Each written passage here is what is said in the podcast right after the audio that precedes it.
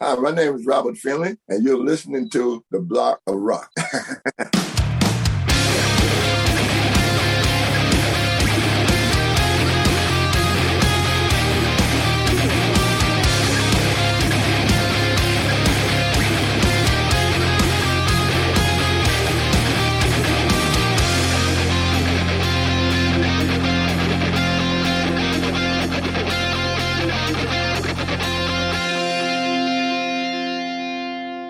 Hallo Leute, ich grüße euch heute noch einmal als Anhalter auf meinem American Road Trip. Alle Stammgäste meines Podcasts kennen ja bereits die Geschichte. Animiert von einem Gläschen meines Lieblings-Bourbon Makers Mark kam ich auf den Geschmack, gemeinsam mit euch einen virtuellen Trip quer durch die USA zu machen, um nach den Wurzeln meiner musikalischen Helden zu buddeln. Wer den bisherigen Verlauf der Reise verpasst hat, der sollte sich noch einmal schnell die dazugehörige Trailer-Episode etwas weiter unten anhören. Vor allem, welche Rolle hier eine Flasche aus Kentucky, USA mit einem roten Wachsiegel spielt, die mich mit einem milden, bernsteinfarbenen, süßlichen Inhalt bei 45 Umdrehungen zu diesen handgemachten Geschichten inspiriert hat. Wir sind vor mittlerweile sechs Episoden in Chicago gestartet, waren zunächst bei Cheap Trick in Rockford, Illinois. Danach ging es über weite Teile der alten Route 66 nach St. Louis, Missouri, wo wir eine Menge Südstaaten-Feeling von Devin Allman und seiner Allman Bats Band bekommen haben. Anschließend ging es zur Bourbon Distille nach Loretto, Kentucky, wo wir alles über die Herstellung von Maker's Mark erfahren haben. Und von dort aus weiter nach Edmonton zu John Fred Young vom Blackstone Cherry, der von einem Stadionbesuch eines Bundesligaspiels träumt.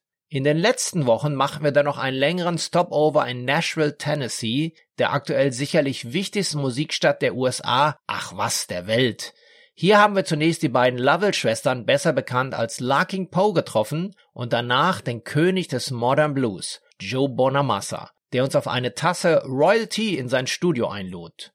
Und heute schwingt euren Hintern auf den Beifahrersitz. Es wird mit 500 Meilen ein strammer Ritt. Auf geht's!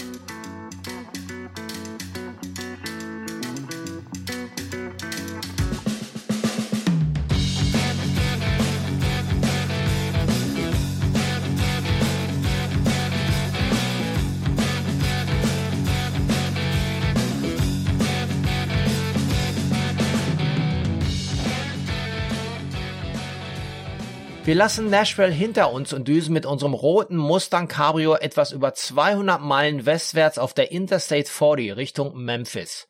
Hier wollte ich eigentlich noch einen Zwischenstopp bei Elvis in Graceland und den legendären Sun Studios einlegen, aber die Zeit ist leider zu knapp, da unser heutiger Gesprächspartner bereits auf uns wartet. Alles geht halt nicht. Nach Memphis cruisen wir auf dem gleichen Highway 140 Meilen bis Little Rock in Arkansas wo wir dann noch einmal genauso lang ganz entspannt über Land auf der Route 167 cruisen, bis wir endlich in Louisiana, dem Pelican State, angekommen sind. Die Website visittheusa.de erklärt uns hier Folgendes. Louisiana gehört zwar geografisch gesehen zu den amerikanischen Südstaaten, hat aber seine ganz eigene Geschichte. Heute präsentiert sich der Bundesstaat als perfekter kultureller Schmelztiegel mit einer einzigartigen Mischung aus afrikanischen, französischen, indianischen, franko-kanadischen, haitianischen und europäischen Elementen. Der Bundesstaat wird im Osten durch den Mississippi River und im Süden durch den Golf von Mexiko begrenzt und war im Laufe der Jahrhunderte den unterschiedlichsten Einflüssen ausgesetzt. Im Südwesten Louisianas ist daraus die unverwechselbare Cajun-Kultur entstanden. Dann ist da natürlich auch New Orleans. Die berühmte Stadt ist reich an Geschichte und Charme und bietet eine Musik- und Gastroszene, die ihresgleichen sucht. Vom Mardi Gras, der dortigen Form des Karnevals, ganz zu schweigen. Und sie ist die Heimat meines Lieblingsteams aus der NFL, der New Orleans Saints des American Football Teams, bei dem Quarterback Drew Brees fast 20 Jahre zu einem der GOATs, Greatest of All Time, aufstieg, bevor er dieses Jahr seine erfolgreiche Karriere als Spieler beendete. Leider ohne Super Bowl Gewinn. In Louisiana gibt es landschaftliche Besonderheiten, wie die ausgedehnten, von unzähligen Vögeln bevölkerten Sümpfe oder die Outdoor-Ziele im Norden des Bundesstaats. Und genau da sind wir auch heute, in Bernice, Louisiana, einer 1500 Seelengemeinde. Hier lebt Robert Finlay. Der US Army Veteran war Zeit seines Lebens ein Entertainer und sensationeller Soulsänger. Aber erst als er vor ein paar Jahren sein Augenlicht verlor, wurde er nach sechs Jahrzehnten harter Arbeit als Teilnehmer der TV-Show America's Got Talent über Nacht zur Sensation und schaffte es sogar bis ins Halbfinale. Ich verlinke euch mal ein Video in den Show Notes, das müsst ihr gesehen haben. Seitdem lebt er den musikalischen Traum und gilt als the biggest living soul singer. Supported und produziert wird er von Dan Orbeck, dem Gitarristen der Black Keys, die gerade selbst mit Delta Cream ihre eigene Hommage an die Blues-Legenden von Mississippi veröffentlicht haben und sensationell auf Platz 3 der deutschen Albumcharts gelandet sind. Robert Finley ist eins von acht Kindern und wurde 1953 in Winsboro, Louisiana geboren. Drei Alben hat er in den letzten fünf Jahren veröffentlicht. Das erste, Age Don't Mean a Thing, war sehr, sehr soul-lastig. Das zweite, Going Platinum, trug die Handschrift von Dan Orbeck und die Songs bei seinem neuen Album Sharecropper Son inklusive des Titelsongs sind inspiriert von Finleys Kindheit. Roberts Vater war ein Farmpächter, ein Sharecropper, und weil er oft beim Baumwollpflücken helfen musste, konnte er nicht regelmäßig die Schule besuchen. Und so sagt der Sänger über sich selbst, in den Baumwollfeldern zu arbeiten war kein angenehmer Platz, aber ein Teil meines Lebens. Als Junge hat sich nie jemand dafür interessiert, was ich dachte oder sagte. Aber als ich mich dann in der Musik ausdrückte, hörten die Leute plötzlich zu. Mich hat dieser Mann irgendwie fasziniert. Er hat es ganz und gar nicht leicht gehabt, aber jetzt mit knapp 70 startet er nochmal richtig musikalisch durch. Macht euch daher auf eine Portion Gänsehaut gefasst. Mir ging dieses Gespräch wirklich sehr nahe. Ich blicke auf den Bildschirm in ein einfaches amerikanisches Wohnzimmer, in dem mich Roberts Tochter begrüßt und den Computer einstellt. Robert ist am grünen Star erkrankt, besser auch bekannt als Glaukom, und hat nur noch sehr wenig Sehkraft. Ich habe jedoch den Eindruck, dass er mit seinen Ohren sehen kann, als er sich mit seinem aus den Videos bekannten Farmerhut auf den Stuhl vor seinen Rechner setzt und mich gut gelaunt begrüßt. How you doing, man? Thanks for having. I'm doing good. I'm doing good. Zunächst wollte ich mal wissen, was für ihn das Besondere an seiner Heimat Louisiana ist. Ich bin jetzt weit gereist und wollte mal eine kurze Einführung. Well, uh, I don't know, you know, I've, I've kind of been here all my life. So, uh, I mean, I've traveled around, but I always wind up back here. So, uh, I guess the greatest thing about it is there's no place like home. That's my roots. so, yeah. Uh, I don't know. I've, I've, I've tried other places, but uh, I mean, I live in a small town, so uh, everybody knows everybody, and it's, it's kind of like a safe place. I feel comfortable enough where I can fall asleep in the yard and not be worried about uh, you know anything going down or anybody bothering anything. So, like I say, everybody in town pretty much know me. So it's kind of like a family because there's I don't think there's anybody here that I don't that don't that I don't know unless they just came into town or something. So that's that's an advantage. Uh, when especially when I was doing carpentry work, because uh, the customers would always do the recommending, and so I didn't have to do any promotion or anything. Uh, I was just word of mouth and people see the work and they want to know who did it and, and then they'll reach out to me to, to do theirs and so i had quite a waiting list i ran out of work because you know i, I guess the fact that uh, i took time with that extra mile to make sure everything was right. Wie hat er denn in den früheren jahren seine leidenschaft für die musik entdeckt wollte ich wissen? Well i always i always loved the music uh, you know in, in uh, we didn't have tvs but it would it would play on the radio. And um, i always with uh my dad sung in quartets group, so I always would uh sit on the front row and uh watch all of the uh, musicians' hands. And uh, even when I got old enough to sing in the choir, I always sit right by the piano player and just watch watch their hands. And so uh the passion for music, I guess, been there ever since I've been old enough to remember. But uh I bought my first guitar when I was ten, and I had played with a friend of mine's guitar b- before then, but uh, I actually got the first one of my own at the age of 10. And ever since then, I very seldom was seen without one. you know, I used to have one in the car or somewhere in the back, you know, behind the seat. It's just a habit. Don't go nowhere without you, without a guitar, because you never know when there was going to be an opportunity. So um, when you got people that, you know, everybody asks me, the first thing they ask me when they see me, where's the guitar? Uh, because it, it, it's, it's not normal for me to show up and don't have, you know, don't have a guitar. Even if I don't pull it out, I always have it. Robert hat in der US Army gedient und davon auch eine ganze Zeit in Deutschland gelebt. Unter anderem war er Helikoptertechniker. Welche Erinnerungen hat er an die Zeit? Und hat er während seines Dienstes auch Musik gemacht? Oh yeah, yeah, uh-huh. I joined. I did the first uh, thing in, in uh, as a matter of fact, the first night I spent first day I spent in Germany. Uh, I got there on a Friday, and uh, I uh, started to. I got a chance to play that Saturday because the guy that was supposed to have been playing had just got out of the military. So uh, I got a chance to meet all the big brass and you know the the commanders and stuff because I played for company picnic So I kind of saved the picnic and the guy just saw me playing and he came to me and told me that they needed somebody to, to play. And I was like, I don't know anything of y'all music or nothing. They was like, no, just play what you're playing and, and we're going to follow you. So that was, that was what I actually did the first time I was there. Got a chance to play for them. Uh, the the whole battalion at one time, so I got got to meet everybody at one time. A big company picnic. I was, I was in Illesheim, Germany not too far from Frankfurt because we used we used to jump on the train and go out in Frankfurt. So, uh, but uh, and then we had a few clubs in Frankfurt that we would you know would get to play it every now and then. So it, it, the music had opened a lot of doors, you know, a lot of opportunities. Basically, everything that really good came from from the music because even even if they can't understand the language, some kind of way that, that uh, people can communicate through the through the through the music. They just love the music, and I saw my daughter was showing me a lot of people who were translating the the words. Uh, they did it in in uh, French and uh, in uh, Spain. They were taking the. Uh, they was actually it was my voice, but the the screen was showing the words, translating the words in, in, in their language. So I thought that was pretty neat. Nachdem er vom Armeedienst zurück nach Louisiana kam, arbeitete er als Zimmermann in seinem Ort weiter. Uh, I was uh, doing the carpentry because that was, I mean, that's what my dad did. And uh, we, so I knew that if I, well, that, that you be your own boss. You make, you make your own, you know, your own wages to work. You, you make your own hours. So, you, you know, it was, it was independence. You didn't have to punch no clock. Uh, didn't have to answer to anybody. Just satisfy the customer that you're working for. So, yeah.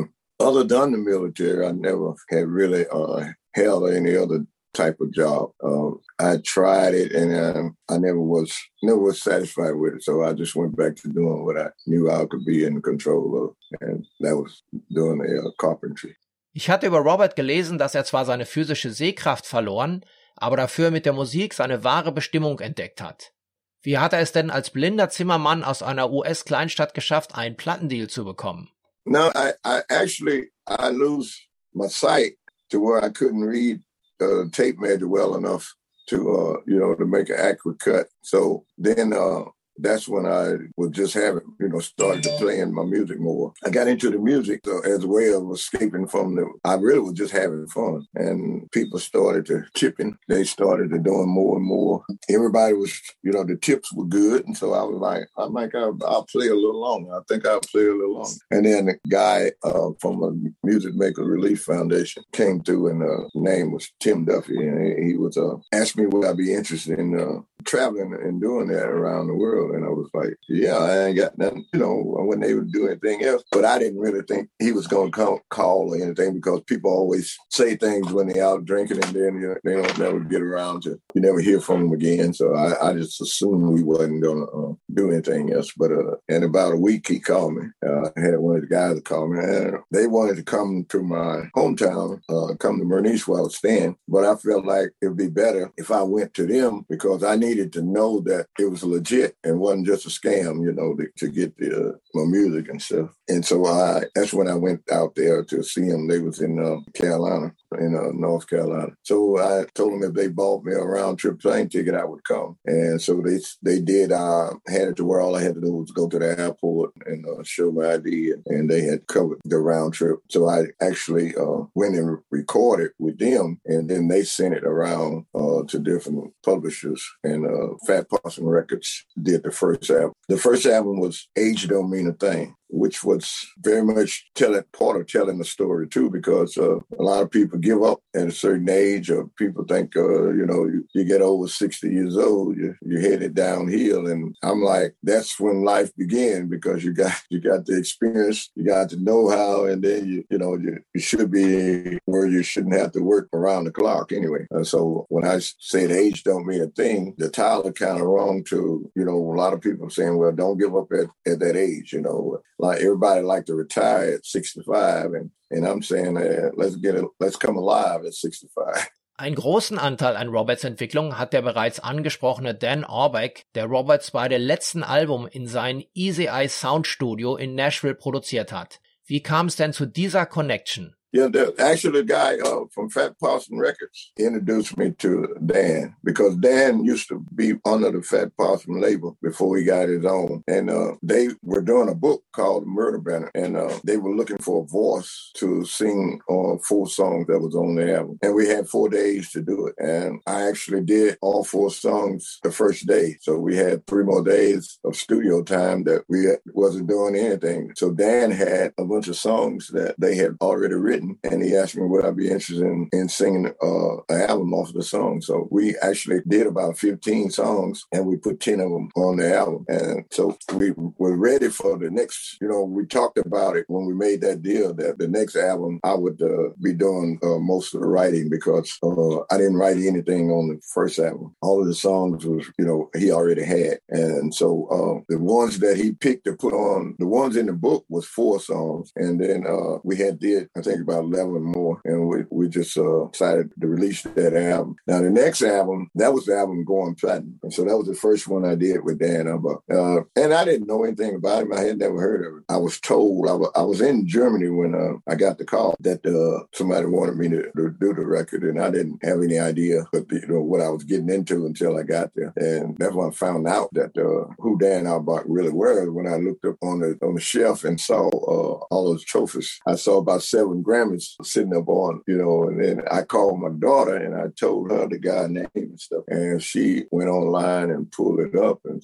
and she called me back that night and said, "Dad, you in there with some real rock stars? You know, these are people of you. You know, you're gonna make it or break it right there. It's an opportunity of a lifetime." Which so we nailed it. We did the actually did the album within those three days that we had left, and we still had plenty of time left because it, I couldn't read it, but Dan would tell me. I would listen to the music, and then he would tell me in my ear what the next you know line was, and uh, it was amazing that you know as soon as he tell me, I just would holler it out, and I, you know, I, and I kind of use my own style of doing it. And, you know, he said, "I just want you to be yourself. You know, don't don't don't don't try to sound like me. Sound like sound like yourself." So that that was a great opportunity for those guys. It took patience, you know, dealing with a blind man uh, not being able to read the sheets and, and read the you know the music or or the uh, lyrics. So, but he, you know, it was like, "You can do this. I know you can do it." So, you know, when people other people got a lot of confidence in you, it makes you, uh, you know, make it brings out the best in you when you're around all all these different people that knows, you know what I'm saying? When you get guys that uh been writing all their lives and been doing like, you know, Pat Gunn, Bobby Bobby Woods, these guys, they they wrote for Elvis Presley, Aretha Franklin, they done wrote for everybody. And when you get people like that uh,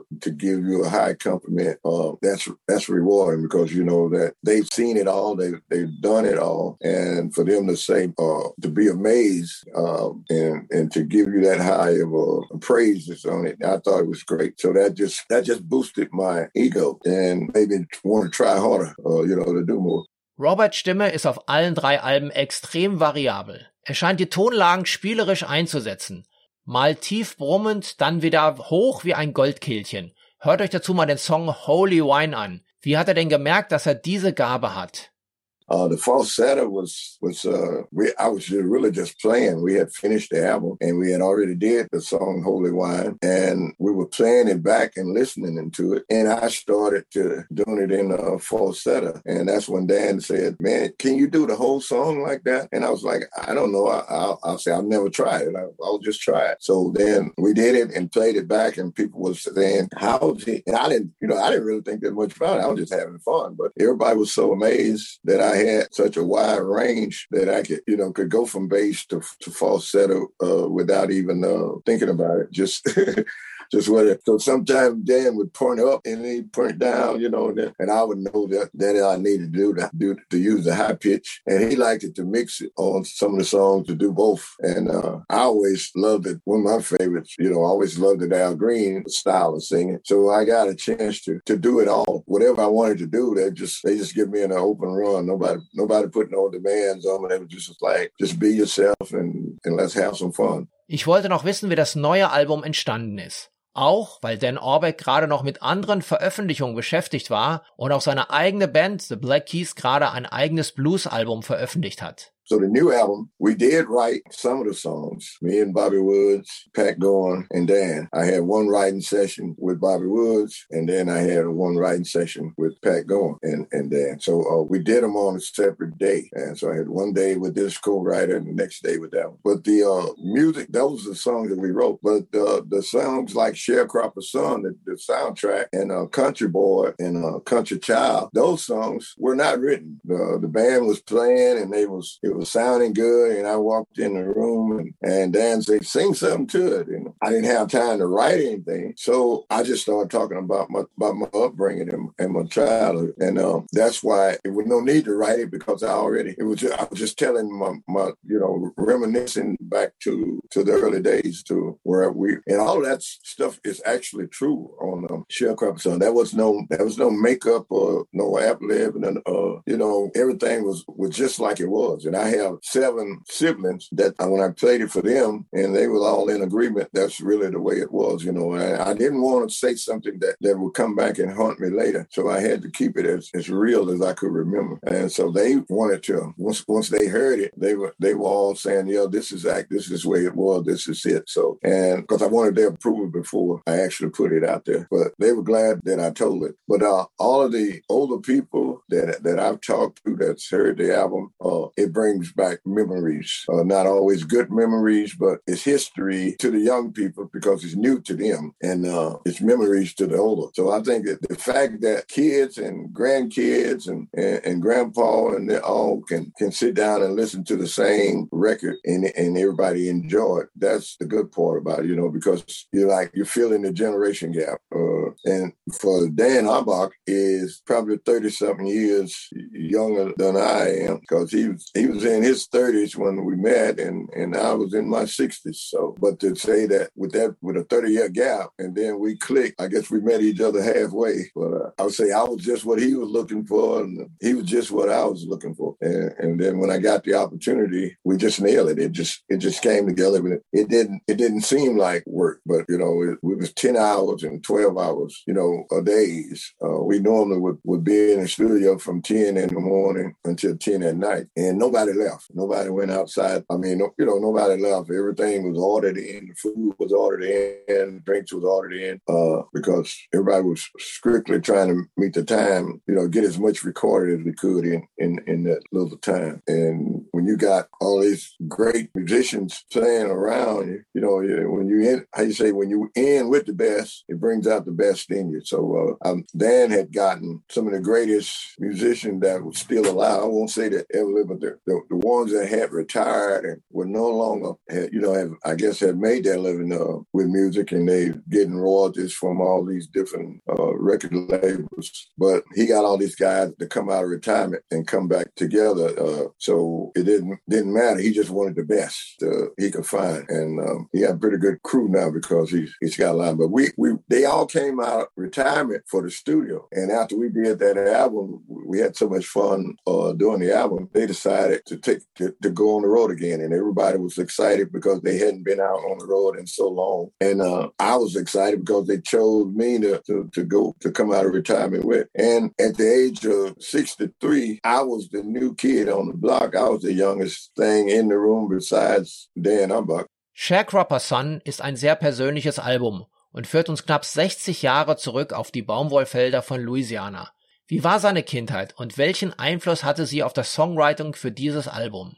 I'm not proud of my childhood uh, because it was it was you know it was a rough childhood, but at the same time, if I had not experienced it, then I wouldn't be talking about it today, you know. And so yeah, it, it, it's it's real, it's history, and young people don't read no books anymore. You know, if they want to know something, they just ask Siri. They pick up their phone, they ask Siri. And so writing a book it's okay because now we have talking books and everything else. But the song, if you put the music to it with some good music, and then people listen to what you have to say, as long as you know, as long as the music is good, because nowadays you really don't have to say anything; just have some good music. And half the time they don't know what they what the artist is talking about. They just jamming to the beat. But uh, it's important that that the artist tell a story, make you know what he said need to make sense, and it need to be it need to be like a, a reading a short novel when you listen to a song. At the end of the song, you should be able to go away with the moral of the story or something.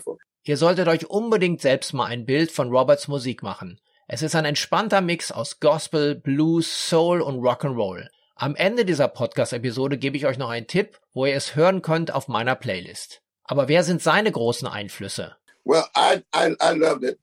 I loved it Al Green. I I I uh, loved it. The style of Joe Simon, and Tyrone Davis, all these guys had a you know had a part in it because I guess I kind of do a little bit of a style from each from each person, and so it's kind of like a the music is more or less like a, a gumbo. You get a little bit of you get a little bit of soul, you get a little bit of rock, you get a little bit of blues. You know, that's the purpose. Well, that well, that's the intention is that whoever listened to the album, it's got to be something on there that you know that they really like. And some people call it blues, and uh, and some people label it from uh, gospel to blues to rock. But uh, I just call it the, the truth. And so we we came up with the name of the the country soul. Uh, and uh, so we started to do because we do have uh, a country and western style and the uh, you know the soul singing style. But uh, yeah, I would say it, it, would be an Al Green. Now my blues was always BB King, um, and that was what I was striving for when I played the guitar was to find that that style. And so I really I really trained myself how to change and, and, all the breaks from the blues by by listening to you know to to BB King and and uh, Little Richard, Ray Charles, all these guys had their own style, as you would say, um, and I kind of liked them all. So I wind up doing when I was doing covers, I would I would you know I would sing their different ones song, and so I guess when when I did get a chance to do some recording, I wanted I wanted to be more than one style of music because I wanted to be able to to reach a wider and broader audience, and I think I did. I I I, I got uh, I got the attention of the young generation, uh, of the young people. So that that was a great thing. And then, like I said, the older people, I took them down memory lane, uh, and they you know so they they they love it for the fact that it's it's you know it's a true story and uh the the young people uh they just love it because it's it's different Das ganze Album hört sich sehr organisch an. Ist auch eine Live-Umsetzung nach der Pandemie geplant? Right now we're not doing any traveling and not a lot of shows going on. The only thing we've really been able to nail down on my upcoming tours is festivals, you know, where where we are outside. And I'm not in the push to be the first to get back out there uh, because I want to make sure I don't want to be caused of you know people getting sick or coming, you know, to try to get to see Robert Finley. So I was like, I, am like, I'm patient. I can wait until until it, uh, the country's safe to move around. But uh, it's like being in the stall though. I mean, you know, the horse in the stall. That you know, if they ever open this gate, you know, what I'm saying, uh, yeah, I'll be ready to run. I'll be ready to travel because, like you say, I even love the traveling part because on the plane, I mean, sometimes we once we got on an airplane and uh, one of the pilots knew about had. I mean, I he had seen the show, and so they actually played the music through the system on on the plane. I thought that was the weirdest thing. I've never had and never had experienced that before. So now you got 500 people on the plane. Everybody wants to talk to you before you know you miss the next plane. trying to, uh, you know, and we just go, we stop at the airport. I mean, we at, at, the airport in the waiting area, sometimes I would just, I, I'd get bored if I had a long wait. I'll just whoop out my guitar and start playing there in the tournament. And then uh, next thing you know, somebody will start tipping. Then uh, next thing you know, somebody wants some wants some merch. They want to want to buy it, and that's the whole idea to sell records wherever you're at. You know, and so Dan says he never never deal with nobody that that does that. He ne- never deal with nobody that does that. Everywhere they stop, they got to sell something. We go in a restaurant, if they got if they playing music, I'm constantly trying to uh, get them to play my music while we eat. You know, so it was so funny when they came out for lunch. Everybody came out to eat, come down to eat supper, and then they was amazed. How do you pull that off? off? How you get that to happen? I mean, and I just go to the to the front desk in the hotel and give give it to the clerk and and uh, tell them what I want to do. They pretty much would, would let me do do whatever I wanted to do. So, but yeah, it was it was just a lot of fun to be doing. You know, because like I said, pe- people listening at the airport, they're not expecting to get a concert. Uh, you know, they're waiting on the plane, yeah. and so everybody would stay as long as they could, and then they go catch the next plane. But yeah, that was fun. I love to just deal with the with the public here because I always like I say I've always had my own construction company, so I always made my living off the you know off general public, and so that I guess that's where it comes makes it so easy for me to get along with people because I was always in somebody's house. Or, oh, gibt's auch vielleicht Pläne für eine Europatour? Oh, uh, I'm already uh, look. I'm looking forward to it. I mean, because uh, my booking agent is already working on uh, my my European tour. I got publicity. This guy that does all the, the publicity is uh that's really the reason why I'm talking with you guys, trying to get the word out that uh, so when we come, people be already expecting uh, and they'll already know who we are. Ich würde mich sehr freuen, wenn das im kommenden Jahr wirklich klappt. Danke an Robert für dieses doch sehr emotionale Gespräch. Hi, thank you, thank you, man. You, you take care too. Bye bye. Wenn ihr jetzt auch noch mehr Lust bekommen habt, in die Songs von Robert Filney reinzuhören, dann klickt doch mal auf meine Playlist des American Road Trip. Das Ganze gibt es auf Spotify. Ihr findet den Link dazu in den Show Notes. Das ist die Beschreibung zu dieser Episode bei dem Portal, über die ihr diese Geschichte gerade hört. Für heute sind wir dann aber auch schon wieder durch. Aber schon nächste Woche geht es weiter quer durch die USA, wo ich in Austin, Texas einen alten Freund treffen werde, der aus einem ganz anderen musikalischen Universum stammt. Lasst euch mal überraschen und hört wieder rein. Ich gönne mir jetzt noch einen Drink. Prost, auch auf euch und danke, dass ihr wieder mitgefahren seid.